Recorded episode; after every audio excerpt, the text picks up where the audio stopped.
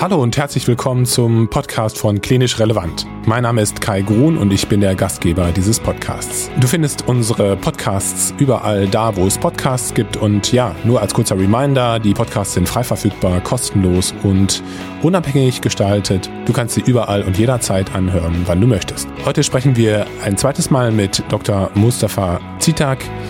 Mustafa ist Oberarzt in einer großen Endoprothetik-Klinik in Hamburg und nachdem wir das erste Mal mit ihm gesprochen haben über die Knietap, sprechen wir nun über die zweite häufige endoprothetische Operation, die durchgeführt wird, nämlich über die Hüft-Tap. Und Mustafa erklärt alles von der klinischen Symptomatik der Hüftarthrose bis zur operativen Versorgung, wie man das macht und welche verschiedenen Möglichkeiten es gibt. Und deswegen, ja, kann ich dir nur empfehlen, weiter dran zu bleiben und ja, ordentlich zuzuhören. Viel Spaß beim Zuhören.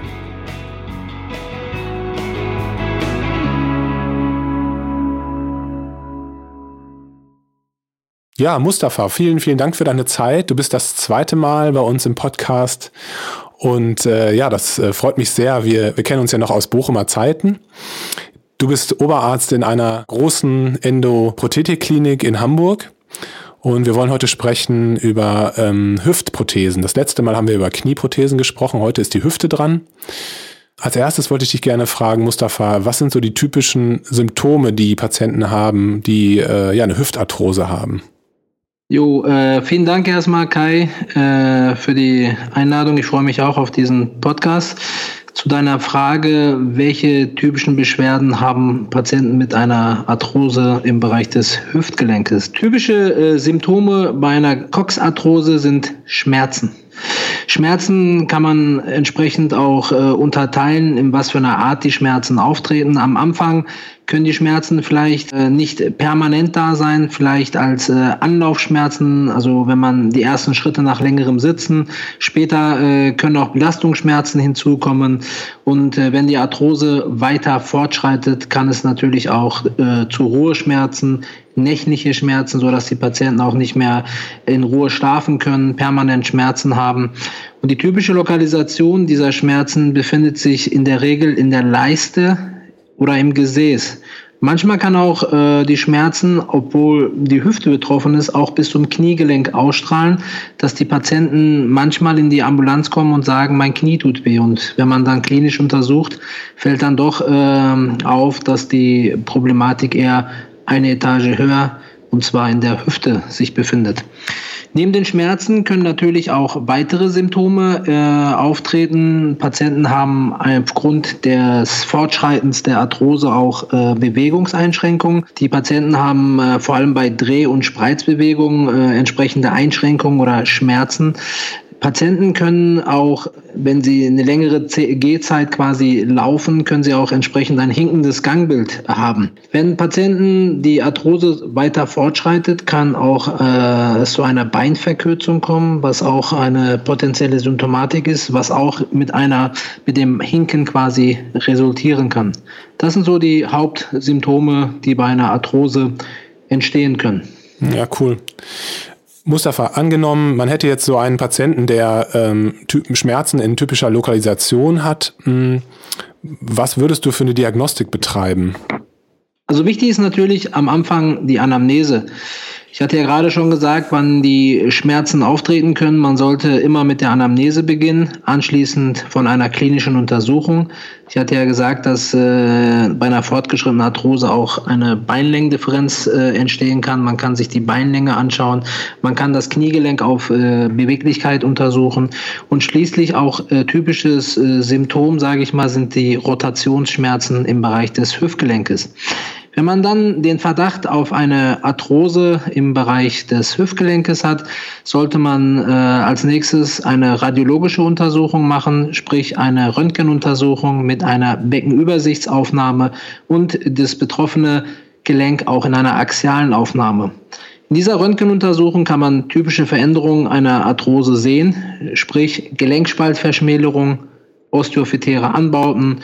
Es kann äh, natürlich auch äh, eine andere Ursache sein. Im fortgeschrittenen Stadium kann es auch zu einer Hüftkopfnekrose quasi führen. Es können zystische Veränderungen im Bereich des Pfannendaches oder auch im Bereich des Kopfes sein. Okay. Und ist das native Röntgenbild ausreichend oder braucht man manchmal auch Schnittbildgebung?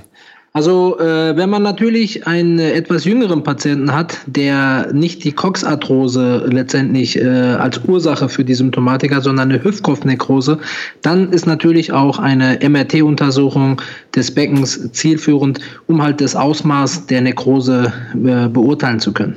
Ich gehe jetzt mal davon aus, dass man nicht sofort die Messer wetzt und äh, eine Operation anstrebt. Äh, oder was sind für dich Kriterien, um zu sagen, okay, das muss operiert werden? Und andersrum gefragt, was sind Kriterien, wo du sagst, das kann man anders beziehungsweise konservativ therapieren?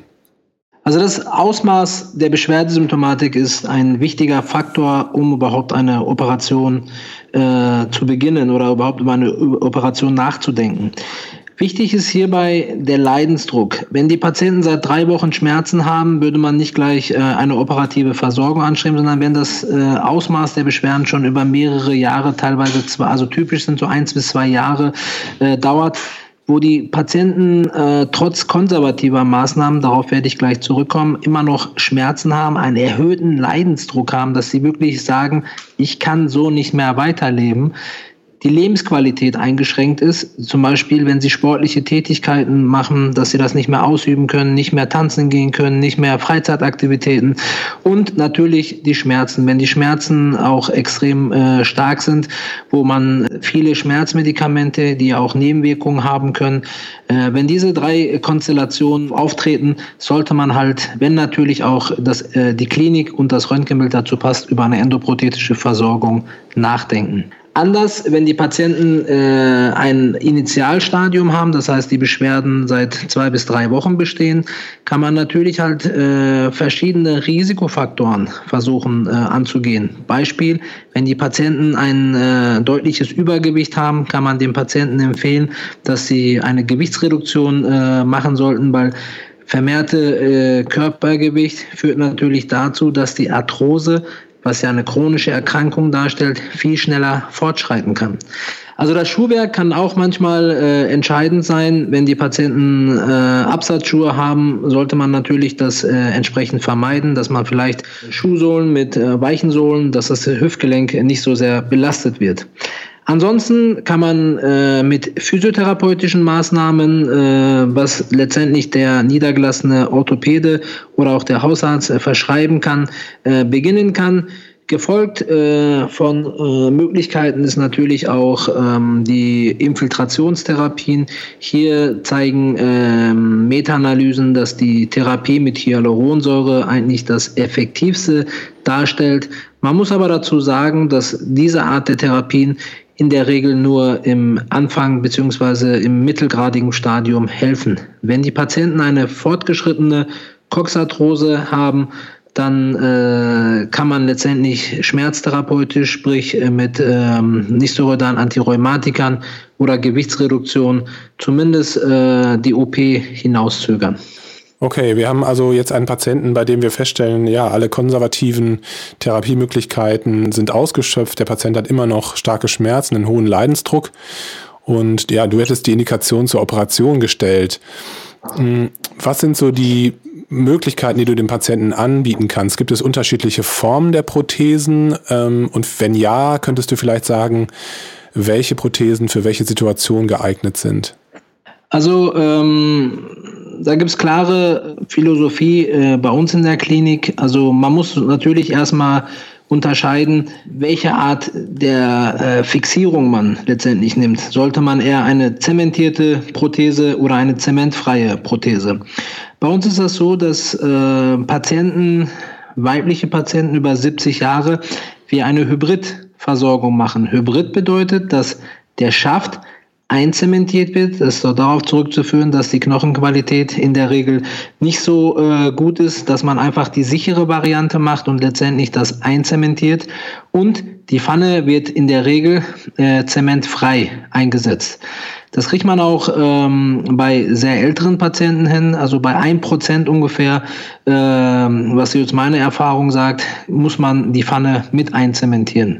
Ansonsten würde man bei männlichen Patienten über 75, also die 75 und älter sind, auch eine Hybridversorgung, was ich gerade beschrieben habe, anstreben. Und bei all den Patienten, wenn natürlich vorausgesetzt eine Osteoporose besteht nicht, würde man eine zementfreie Versorgung, sprich die Pfanne, hatte ich ja gerade gesagt, die ist in der Regel ja sowieso zementfrei, aber auch der Schaft würde man dann zementfrei entsprechend einsetzen. Dann ist natürlich auch die äh, Gleitpaarung nicht uninteressant. Es wird ja häufig gefragt, welche Gleitpaarung letztendlich äh, benutzt wird. Es gibt diverse äh, Gleitpaarungen. Es gibt, äh, oder was am häufigsten äh, verwendet wird, ist die Keramik-Polyethylen-Gleitpaarung. Das heißt, man würde ja äh, letztendlich die Pfanne in das Acetabulum einschlagen und in die Pfanne kommt eine zweite, was wir als Inlay, Polyethylen-Inlay bezeichnen. Das besteht aus Polyethylen. Und der Kopf, was man als Aufsteckkopf in der Regel auf den Schaft drauf macht, der wäre dann aus Keramik.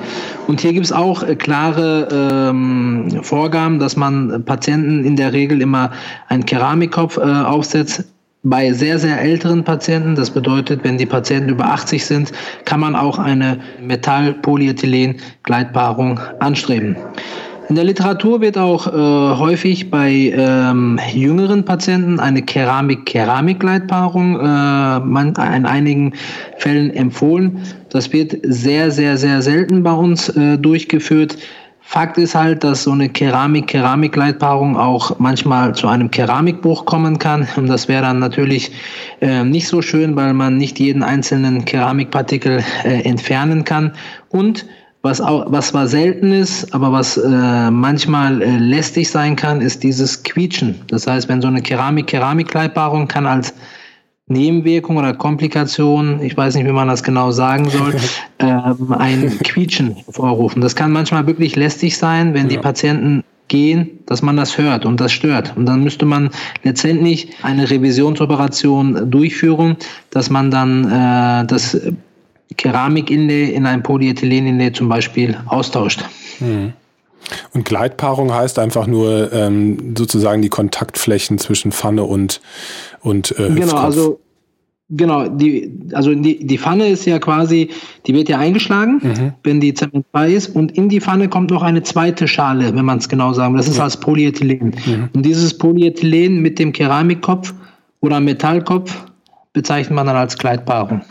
Das ist spannend. Also die Kontaktflächen, wie du gesagt hast. Nimm mich mal mit in den OP-Saal. Also welche Zugangswege gibt es zum Beispiel für die Operation? Gibt es unterschiedliche Zugangswege? Gibt es minimalinvasive Zugangswege zum Beispiel? Wie mhm. kommst du an den Hüftkopf und an die Hüftpfanne heran?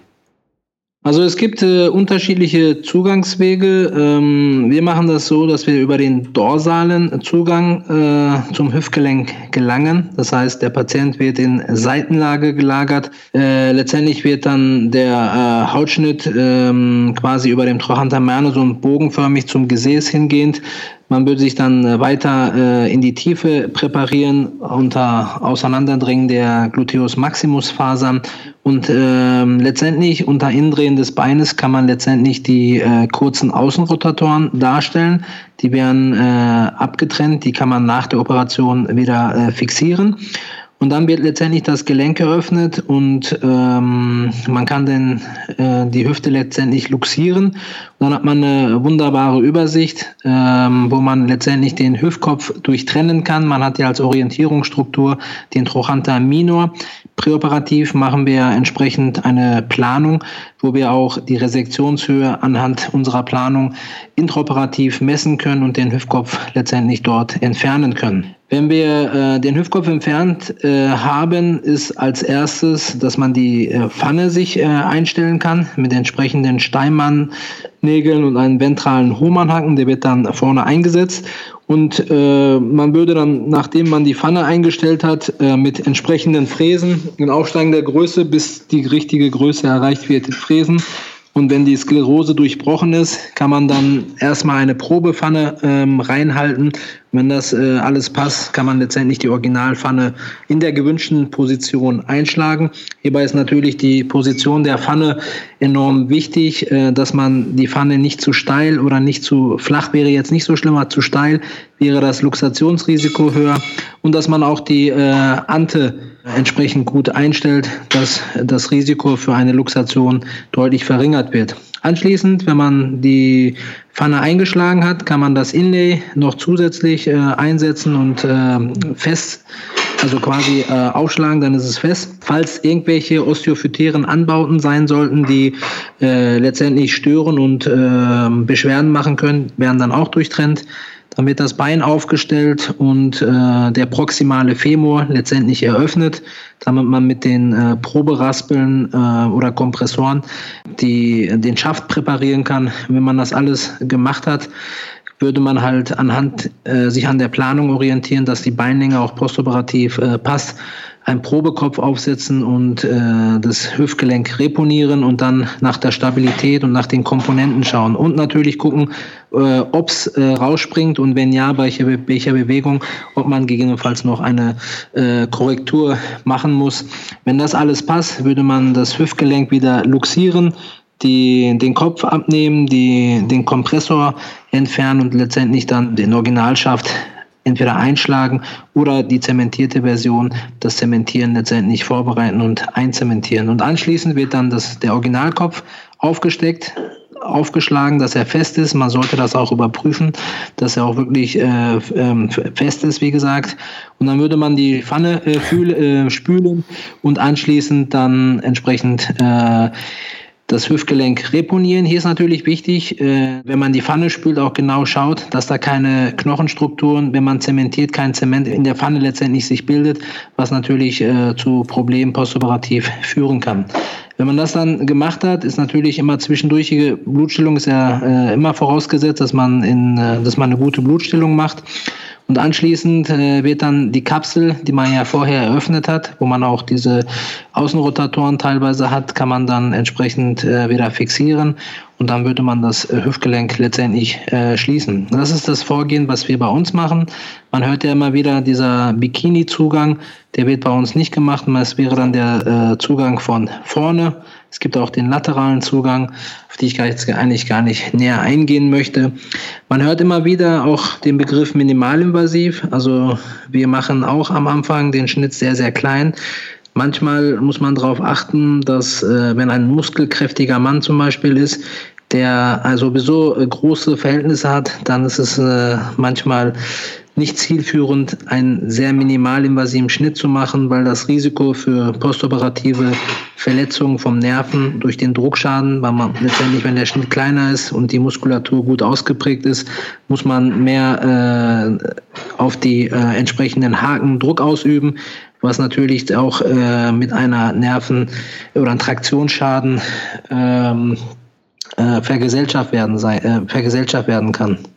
Deswegen sollte man da immer gucken, dass man nicht gleich einen Riesenschnitt macht, aber sich äh, dem Patienten letztendlich orientiert und gegebenenfalls den Schnitt doch ein bisschen länger macht, um halt postoperative Risiken zu vermeiden. Ja. Wie lange dauert bei so einem, sag ich mal, einem Eingriff, wo das alles gut geht, wie lange würde das dauern? Also die OP-Zeit ist immer unterschiedlich. Also je nachdem, ob man jetzt eine zementierte, also eine Hybridversorgung hat. Man muss ja letztendlich zwölf Minuten warten, dass das Zement aushärtet. Mhm.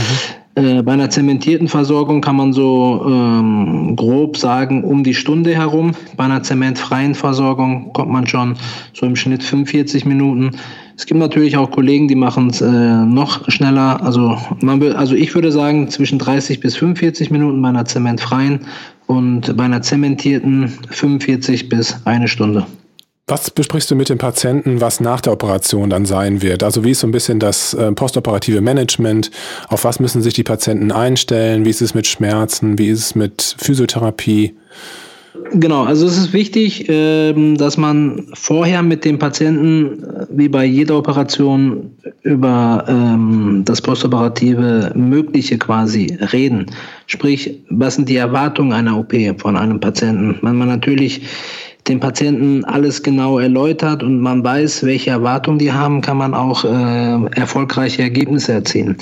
Wichtig ist natürlich, dass man dem Patienten bei einer Hüftoperation äh, sagen muss, dass bestimmte Bewegungen am Anfang zu vermeiden sind. Zum Beispiel das Hüftgelenk sollte nicht mehr als 90 Grad flektiert werden. Das heißt, nicht zu tief sitzen. Man sollte die Beine nicht übereinander schlagen. Also zumindest für die erste Zeit. Ich hatte ja gerade gesagt, dass wir die Kapsel zunähen. Mhm. Das braucht trotzdem seine Zeit, bis das Ganze vernarbt. Das, dieser Prozess kann drei bis sechs Monate dauern und deswegen sollte man halt in dieser Zeit Bewegung zu tief sitzen, Beine übereinander schlagen oder was äh, häufig äh, gemacht wird, dass man die Socken sich selber anzieht. Dafür gibt es entsprechend Hilfen, ähm, äh, was über die Physiotherapeuten bei uns quasi äh, mitgegeben wird. Wir, wir haben Patientenschulungen. Momentan wegen Corona ist es ein bisschen schwierig, aber normalerweise haben wir Patientenschulungen, wo wir all diese ähm, wichtigen Informationen den Patienten mitteilen. Hüft-OPs sind im Vergleich zu Knie-OPs in der Zufriedenheit deutlich besser. Ähm, 98 Prozent der Patienten nach einer Hüft-OP sind sehr, sehr zufrieden. Interessanterweise ist es auch so, dass die Patienten relativ zügig nach einer Hüftoperation, also nach einem künstlichen Hüftgelenkersatz, äh, sehr schnell wieder fit sind. Also einige Patienten äh, laufen schon, sollen sie zwar nicht machen, aber können schon während des Aufenthaltes, äh, bevor sie in die Reha gehen, ohne Stützen gehen. Das ist eindrücklich. Ähm, und die Patienten gehen dann wie lange in Reha? Also der Aufenthalt ist so, dass wir äh, einen Tag vorher äh, aufgenommen werden. Die OP wäre, dann am Folgetag. Ja. Der Aufenthalt bei einer primären Hüftprothese oder bei einer Knieprothese sind vier Tage. Im, äh, am ersten Tag dürfen die Patienten schon aufstehen. Egal ob äh, zementfrei oder zementiert, man darf prinzipiell voll belasten, also schmerzadaptiert Vollbelastung äh, unter Zuhilfenahme von zwei Unterarm-G-Stützen. Am zweiten Tag können die Patienten schon auf Stationsebene mit Hilfe der Physiotherapeuten. Am dritten Tag äh, können die schon Treppen hoch und runter gehen, so dass sie am vierten Tag äh, entlassen werden können. In der Mehrheit der Fälle können sie direkt in die Reha-Klinik entlassen werden. Manchmal kann es auch sein, dass die Patienten erst äh, nach Hause gehen und die Reha quasi im Anschluss antreten. Und die Reha ist in der Regel drei Wochen. Okay. Jetzt ist es ja auch so, dass ähm, du wahrscheinlich viele Patienten zur Zweitmeinung siehst, beziehungsweise Patienten zu dir kommen oder zu euch in die Klinik kommen, die woanders vorher operiert worden sind. Was sind so häufige Fehler, die, so, die du siehst oder was es fällt dir auf, was häufig schief läuft? Also ich hatte ja gerade gesagt, dass so knapp 98 Prozent der Patienten, die eine Hüftprothese bekommen, mit der OP zufrieden sind. Und äh, man bezeichnet die OP ja nicht umsonst Operation des Jahrhunderts. Es ist eine der erfolgreichsten Operationen überhaupt im Bereich der Orthopädie, Endoprothetik. Nichtsdestotrotz kann es natürlich auch äh, hier zu Problemen äh, kommen, was äh, ein ja, in Anführungsstrichen häufiges Problem sein kann, ist die Luxation dass das Gelenk quasi rausspringen kann. Ähm, es kann durch äh, Bewegung auftreten, was ich ja gerade gesagt hatte, die man nicht machen soll. Wenn es einmal äh, passiert, äh, einmal ist keinmal, sagt man so schön, aber wenn das zweite Mal passiert, dann muss man halt über eine Revisionsoperation nachdenken. Und äh, als äh, Ursachen kann natürlich die Position der Komponenten nicht äh, ideal sein, sodass auch äh, zum Beispiel die Pfanne gewechselt werden muss. Andere Probleme, was äh, bei einer Hüftprothese sein kann, ist eine Beinlängendifferenz. Wir machen ja vorher eine ähm, Beckenübersicht mit äh, einer speziellen äh, Skalierungskugel, wo wir die Prothese planen können. Und äh, hier ist natürlich enorm wichtig, dass ähm, man die fünf Ps, wie man so schön sagt, Preoperative äh, Planning prevents poor outcome. Also die präoperative Planung ist enorm wichtig, dass man auch die Beinlänge entsprechend prä, äh, also postoperativ dann entsprechend ausgleicht, dass äh, nicht die Beinlänge kürzer oder deutlich länger ist. Das kann natürlich auch ähm, zu einer Unzufriedenheit der Patienten führen, wenn das Bein plötzlich nach der OP meinetwegen eineinhalb oder zwei Zentimeter länger oder kürzer ist. Das sind so die äh, häufigeren, in Anführungsstrichen, Probleme. Es kann natürlich auch, wie bei jeder endoprothetischen Versorgung, zu einer periprothetischen Infektion kommen. Äh, das Risiko ist ungefähr bei 1%, vielleicht sogar ein bisschen weniger als 1%.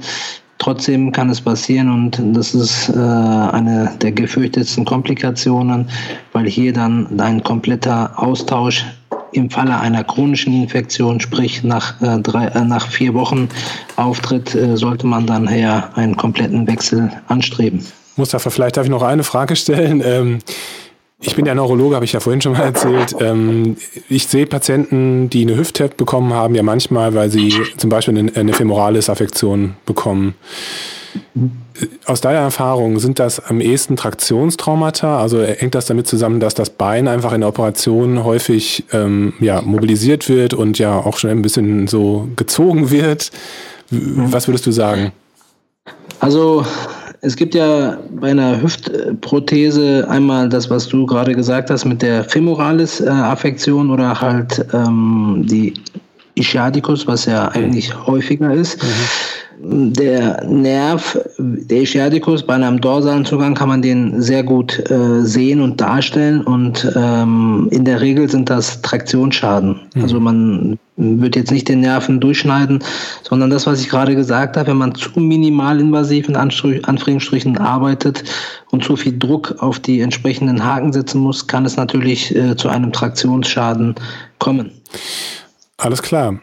Ich glaube, du hast uns einen super Überblick gegeben über diese, über diese Operationsform, die Operation des Jahrhunderts, wie, wie du gesagt hast. Ich danke dir ganz, ganz herzlich für deine Expertise, für deine Zeit. Und ja, ich hoffe, dass wir demnächst mal wieder ein weiteres Thema mit dir besprechen können. jo, vielen Dank. Hat Alles mir sehr klar. viel Spaß gemacht. Einen schönen Abend noch. Das wünsche ich dir auch. Bis dahin. Mach's gut, Mustafa. Ciao, ciao. Vielen Dank, dass du heute wieder zugehört hast und unser Gast gewesen bist. Wir hoffen sehr, dass dir dieser Beitrag gefallen hat und dass du ja für deine klinische Tätigkeit etwas mitnehmen konntest. Gerne darfst du den Beitrag mit deinen Kolleginnen und Kollegen teilen und ja, anderen von unserem Projekt erzählen denn wir haben ja mittlerweile schon einiges an interessanten Podcasts zu bieten. Wenn du einmal mitmachen möchtest, wenn du auch gerne mal einen Podcast auf klinisch relevant teilen möchtest, dann melde dich gerne unter kontakt at klinisch-relevant.de. Und gleiches gilt, wenn du uns einmal kontaktieren möchtest, wenn du Anregungen oder konstruktive Kritik geben möchtest. Rund um das Thema klinisch relevant und medizinische Fortbildung findest du auch Informationen auf unseren Social Media Kanälen, äh, auf YouTube, auf LinkedIn, auf Instagram und auf Facebook. Du kannst dich auch da gerne einmal umschauen. Und ansonsten hoffe ich, dass du gesund bist und bleibst und beim nächsten Mal wieder einschaltest. Mach's gut, bis zum nächsten Mal. Ciao.